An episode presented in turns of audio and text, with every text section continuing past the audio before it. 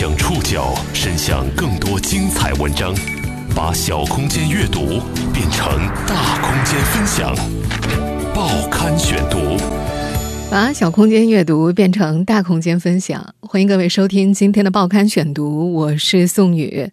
今天为大家选读的文章综合了世界、每日经济新闻的内容，将和大家一起了解扇贝跑路事件的最终章节。九月中旬，沸沸扬扬的獐子岛事件终于迎来了大结局。从二零一四年开始，接连上演扇贝冻死了、饿死了、跑路了等荒唐戏码的獐子岛公司，被证监会认定为财务造假，案件移送公安机关，公司全部董事、高管共十五人被一锅端。在这场明目张胆的造假表演中，上市公司留下一地鸡毛。最终的受害者却是獐子岛的居民以及被套牢的投资者。报刊选读，今天和您一起了解戏精獐子岛的倒掉。曾在 A 股市场连续上演好几季扇贝跑路闹剧的獐子岛公司，终于演到了大结局。关于獐子岛，资本市场上曾经有这么一段调侃：“你见过哪种动物最有意思？”獐子岛扇贝呗，为什么？他们可以跑路，也可以集体死亡，还会择时回来。从二零一四年开始，在不到六年的时间里，獐子岛公司曾经多次先后宣称扇贝意外消失和死亡。那些来无影去无踪、需要动用卫星调查的扇贝，冻死过、饿死过、跑路过。堪称中国资本市场最为魔幻的场景，也是股民口中国内最离奇的资本闹剧。二零二零年九月十一号，证监会公告表示，与獐子岛相关的案件已经正式移送到公安机关追究刑事责任。獐子岛全部董事、高管共计十五人被一锅端。证监会表示。獐子岛财务造假，性质恶劣，影响极坏，严重破坏了信息披露制度的严肃性，严重破坏了市场诚信基础。二零一零年十一月十号，獐子岛创下了自二零零六年九月上市以来的最高价三十四块五毛九每股，彼时的总市值高达两百四十六亿元。与之相比，截止到二零二零年九月十五号收盘，獐子岛的股价。报收三点七八元每股，公司市值仅剩二十六点八八亿元，十年光影，市值净蒸发超过两百亿。在这场明目张胆的造假表演中，上市公司留下了一地鸡毛，最终的受害者却是獐子岛的居民以及被套牢的投资者。现在，戏剧已经谢幕，獐子岛的戏精们。可以去司法面前继续他们拙劣的表演了。多年来，獐子岛的扇贝想死就死，想跑就跑，堪称 A 股市场最离奇的资本闹剧。这场闹剧的起点在哪儿？资本巨雷又是如何埋下的？报刊选读继续播出：戏精獐子岛的倒掉。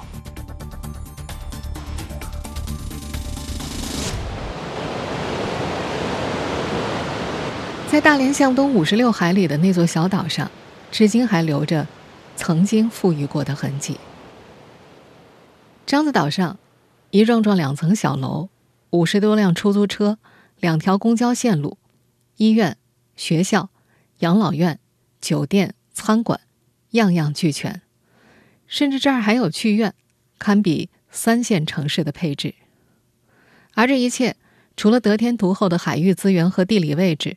更重要的还要归功于一个叫吴厚刚的人和一家叫做獐子岛的上市公司。二零零六年九月，獐子岛作为水产第一股，以二十五块钱每股的价格登陆 A 股。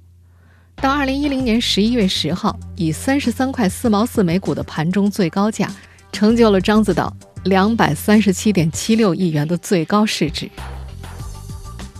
对于在岛上生活了一辈子的老渔民贾静来说，他更加喜欢的还是2006年左右的獐子岛。他说，那会儿獐子岛刚上市，1.5万岛民，每人一千股，造就了一批百万家庭。在此之前，獐子岛的董事长吴厚刚在政企分离时选择了下海，放弃了镇委书记的公职之后，通过政府担保向银行借款五百万，再加上自己凑的余款，以大约五百三十万的出资，获得了獐子岛价值一千零七十五万的股票。上市当年，其个人持股比例高达百分之七点五。伴随着资本的膨胀，逐利的欲望被扭曲。吴厚刚开始了一系列神操作。作为獐子岛董事长，吴厚刚先是安排自己的兄弟和其他亲戚进入公司担任要职，其中把持着扇贝苗采购的物资采购部经理就是他的亲弟弟吴厚济。多位獐子岛村民都抱怨，獐子岛集团本来是大家的，没想到慢慢就变成吴厚刚他们家的了。占据要职之后。吴厚刚的弟弟吴厚济所控制的采购部门，通过利益绑定，创造了一种利益输送的方式。当时獐子岛的海洋牧场业务所采取的模式是包产到户，各家渔民先自行采购虾夷扇贝幼苗，经过一定时间的培育之后，卖给獐子岛公司，然后由公司投入海中，任由其自由生长。大约三年之后再进行捕捞。这种放养的养殖方式被叫做。底波。为了能够在养成之后以一个不错的价格卖给獐子岛，渔民大多会向吴厚济介绍的育苗老板采购幼苗，而以这样的渠道购买幼苗，通常会比市场价要贵一些。例如，市场价六厘一个幼苗，需要花八厘才能够买到。由于虾夷扇贝的存活率是比较低的，大约只有百分之二十到百分之三十，因此许多养殖户需要购买数以亿计的幼苗。即使每个幼苗只有两厘的差距，累积起来也有一二十万。但你有张良计，我有过墙梯，这部分多出来的开销，养殖户自有找补回来的门道。这个门道就来自吴后继所控制的采购部门。曾经是吴后继合作伙伴的养殖户田帆透露，幼苗三四月买回来之后，在近海养到十月份，就可以卖给獐子岛公司了。公司通常以统一价格收购虾夷扇贝苗，而且价格在八分钱每枚上下浮动。采购幼苗不可能一个个清点，而是抽查出几箱来确定数量，倒算出一斤有几个苗，然后再将抽算得出的每斤苗数和总的销售斤数相乘，得出最终的价格。在这个过程里，抽苗成为最关键的一个环节。田帆说。抽苗的时候，比如实际抽了一百六十斤，但只计一百斤，这样算下来，平均一斤幼苗的数量就会增加。原本一斤八十个，这样变成了一百二十个。如此一来，养殖户卖出同样多的幼苗，可以获得更多的收入。多位养殖户都证实，这种操作方式自从獐子岛上市之后就存在了，直接后果是。实际投入海底的虾夷扇贝幼苗远远少于账面记载的数量。由于幼苗生长周期为三年，因此抽苗造假的恶果要等到三年之后才能被发现。养殖户田帆分析，刚开始的时候，獐子岛幼苗的底波规模很小，再加上海底还有野生的扇贝，抽苗造假的问题还没那么明显。等到了2009年之后，底波规模逐渐上来了。抽苗造假的问题也从2012年开始显现，虾夷扇贝的亩产量出现大幅下降。也是在2012年，有养殖户跟控制獐子岛公司采购的吴厚济发生了利益纠纷，把抽苗造假的事情给捅了出来。但当时这件事的影响并没有波及到资本市场，只在獐子岛所在的长海县当地引发过小范围的讨论。那年，吴厚济手下的会计人员张威因为非国家人员受贿罪，被判了五年六个月的有期徒刑，后减刑半年就提前出狱了。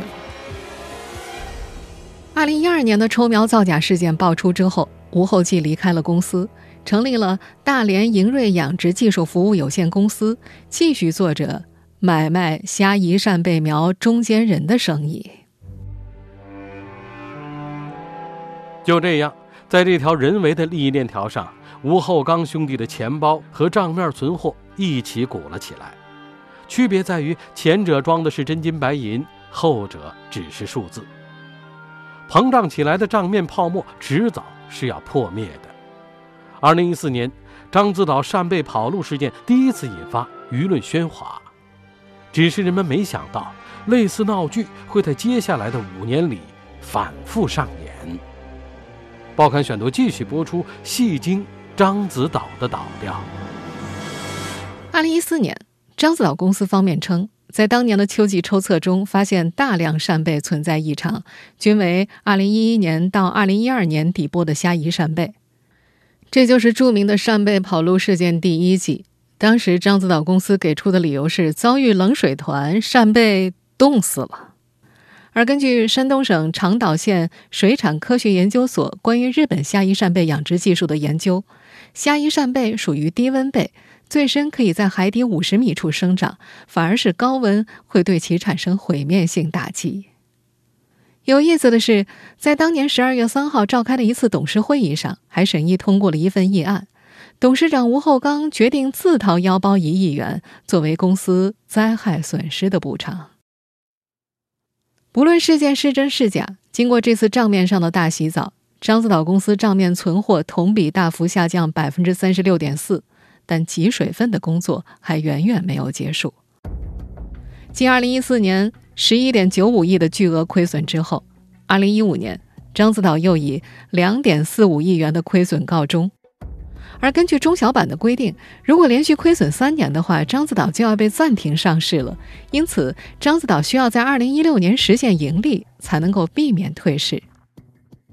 那么，獐子岛在2016年到底干了什么呢？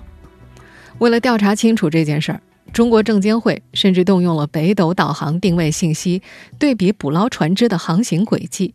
调查人员正是利用客观的卫星定位数据，还原出獐子岛公司采捕船实际捕捞轨迹图。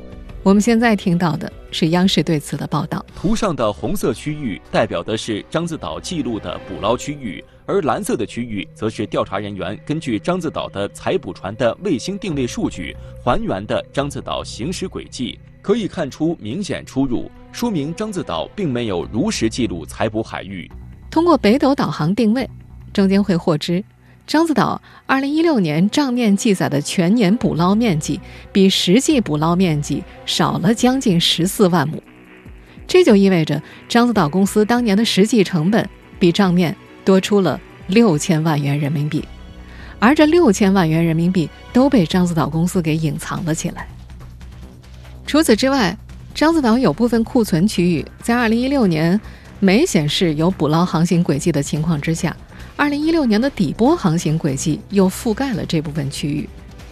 根据獐子岛成本核算方式，重新底波区域的既往库存资产应该做核销处理，但是獐子岛公司并未将其纳入财务核算当中，由此他们在二零一六年又虚减了营业外支出七千一百一十一点七八万。就这样，通过少记录成本、少记录营业外支出这两种方式。獐子岛成功的在二零一六年实现了所谓的账面盈利，顺利保住了上市公司的地位。但保住了上市公司地位之后，獐子岛虚高的存货在二零一七年继续被戳破。獐子岛公司在二零一八年二月表示，因为气候和海底环境变化导致大量扇贝死亡，二零一七年全年亏损七点二六亿。当时獐子岛公司公布的扇贝调查结果是，降水减少导致扇贝的饵料生物数量下降，养殖规模大幅度扩张，加剧了饵料的短缺，再加上海水温度异常，造成高温气候的扇贝越来越瘦，长时间处于饥饿状态的扇贝没有得到恢复，最后诱发了死亡。股民们简直不敢相信，扇贝既被冻死了之后，居然又饿死了，舆论喧哗再起。也是在二零一八年二月份，证监会启动了对獐子岛的立案调查。根据之后的调查结果，獐子岛公司二零一七年的财务造假手法与二零一六年正好相反，是通过多记录捕捞区域来虚增成本、虚减利润。在那之后，这家公司账面上的扇贝大规模死亡事故并没有结束。二零一九年，公司再次利用这个理由核销了。两点三一亿元的成本，导致全年亏损三点八五亿。说的再直白一点，在上市的这几年里，獐子岛公司不停给财务大洗澡，需要做多利润的时候就确认收入，没有计入相应的成本；需要亏钱的时候，就以扇贝跑路死亡为借口计入成本。在这个过程当中，扇贝的来去和生死被獐子岛公司随意操纵。为什么2014年会成为獐子岛扇贝跑路事件的起点？根据业内人士的观点以及相关政策，2013年开始实施的公款消费限制政策，成为影响海参等高端海产品价格和需求量的重要原因。有不少海产品企业受到影响，而当时的獐子岛大概率也面临同样的困境。数据统计显示，獐子岛的海参业务在2012年前后。达到两点四亿元左右的营业峰值，虽然贡献的收入占比不到百分之十，但因为毛利率比虾夷扇贝类产品高出一大截，相应的毛利金额在总毛利当中的占比达到了百分之二十五左右，并不算小。二零一三年公款消费限制政策实施之后，獐子岛的海参业务毛利率直线下降，从二零一一年的百分之六十一点八一降到二零一五年的百分之十六点四九。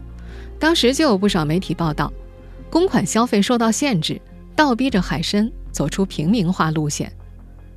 獐子岛的鲍鱼业务，甚至在2013年到2014年间持续出现了一千三百万到三千七百万的负毛利率。由此可以推测。在二零一四年这个节点产生的暴雷，一方面是虚高的存货膨胀到了一定的程度，不得不采取措施进行收缩；另一方面是高端海产品业务受到重创，加剧了獐子岛公司的业绩压力。二零二零年，獐子岛这场多年的财务造假案闹剧调查终于尘埃落定，监管部门对造假公司的惩罚也很快到来。未来獐子岛公司会怎样？那些被困在 K 线图里的股东们又将面临怎样的未来？报刊选读继续播出，戏精獐子岛的倒掉。二零一八年二月，证监会决定对獐子岛立案调查。在二零二零年六月公布的决定书当中，证监会对獐子岛给予了警告，并处以六十万元罚款。对十五名责任人员处以三万到三十万不等的罚款，对四名主要负责人采取五年至终身市场禁入。在今年六月三十号，证监会正式公布了对于獐子岛的行政处罚决定之后，吴厚刚辞去了上市公司獐子岛董事长、总裁的职位。曾经有接近吴厚刚的相关人士在接受媒体采访时说，吴厚刚早就想撇下这个烂摊子了。罚三十万对他来说根本不算什么，没有比这更好的结果了。不过，九月十一号，证监会发布的最新公告显示，证监会已经决定将獐子岛及相关人员按涉嫌证券犯罪案件移送公安机关追究刑事责任，吴厚刚等十五人即将面临刑事追究。证监会前后共调用三十多个人。历时长达十七个月的调查过程可以看出，证监会对于獐子岛造假案着实震怒。用扇贝跑了、扇贝死了这些匪夷所思的借口，也确实侮辱大家的智商。近邻北京律师事务所的张倩律师表示，吴厚刚涉嫌的是违规披露、不披露重要信息罪，情节严重的，将对其直接负责的主管人员和其他直接负责人员处以三年以下有期徒刑或者拘役。并处以或单处两万以上二十万元以下的罚金。如果本案当中还涉及到类似于抽苗造假等利益输送问题，可能会涉及到其他犯罪行为，存在数罪并罚的可能性。而基于二零二零年八月八号最高人民法院关于为创业板改革并试点注册制提供司法保障的若干意见的通知，里面就对依法从严惩处证券犯罪活动提出了要求。这场涉及几年的案件造成的社会影响极为恶劣。本着全面落实对资本市场违法犯罪行为零容忍的要求，司法机关极有可能对案件处以较重的刑罚处罚。伴随着有关人员处理，獐子岛也迎来了从独立董事、董事长到证券事务代表的内部大换血。在这家公司披露的2020年半年报当中，獐子岛的法定代表人和会计工作负责人已经更换。那么，这份看似洗心革面的财报又表现如何呢？数据显示，2020年上半年，獐子岛收入10.16亿，同比减少21.11%，净利润6189.28万，同比大增505.58%。看似这家公司在疫情下挺过了最难的上半年，扭转了亏损的局面，但事实上，这种盈利却是通过变卖资产得以实现的。疫情之下，上半年的宴席需求大幅减少，下半年的需求大概率仍将以消费者个人使用为主。这对于以虾夷扇贝、海参、鲍鱼为主要产品的獐子岛公司来说，无论是价格还是销量，都将持续承受压力。资金层面，截止到二零二零年六月末，獐子岛将于一年内到期的贷息债务合计二十二点五四亿，货币资金却只有五点六二亿，资金缺口高达十六点九二亿。与此同时，獐子岛目前的资产负债率已经高达百分之九十六点二三了。现在的獐子岛公司已然信用破产，负债率高企。在这种情况之下，如何再从金融机构和资本市场获得新的融资？去哪儿找钱还债，将是新一批管理团队面临的首要问题。从2006年上市至今，十四年的时间之内，獐子岛通过首发股票和定向增发等方式，从资本市场获得了52.02亿元的融资，其中33.07亿元的直接融资都是发生在2014年首次暴雷之前。同一期间，獐子岛的累计现金分红只有十一点四七亿，而且从二零一四年之后就再也没有分红了。獐子岛岛民们的股权证上，最后一笔分红款停留在二零一四年，最后一笔生活补贴停留在二零一八年。更何况，岛民们手中的股份只有收益权，没有交易权。獐子岛股价飞涨的时候，他们没法转让变现；如今股价跌到三块多每股，有。跟没有差不多。有持股岛民抱怨，说是靠山吃山，靠水吃水，这海都是公家的，不让下，岛上又没有田，为了环保，连猪鸡鸭都不让养，那我们就只能去喝西北风了。和可能要喝西北风的岛民相比，吴厚刚从二零一一年到二零一六年，净减持了两千一百五十八点八万股股票。对应市值高达三点九六亿，其中三亿元减持的说辞是为了激励管理团队，但獐子岛的一位前高管透露，吴厚刚实际上用于激励管理团队的金额只有一亿元左右。在吴厚刚身后，公司两千四百多名员工和岛上的众多养殖户们依然指望着獐子岛公司能够重回正轨。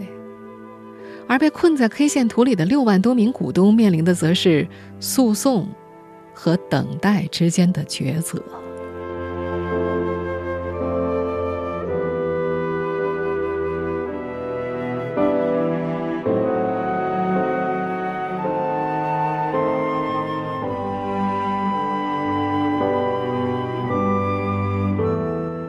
听众朋友，以上您收听的是《报刊选读》。戏精獐子岛的岛调。我是宋宇，感谢各位的收听。今天节目内容综合了世界和每日经济新闻的内容。收听节目复播，您可以关注“报刊选读”的微信公众号“宋宇的报刊选读”。我们下次节目时间再见。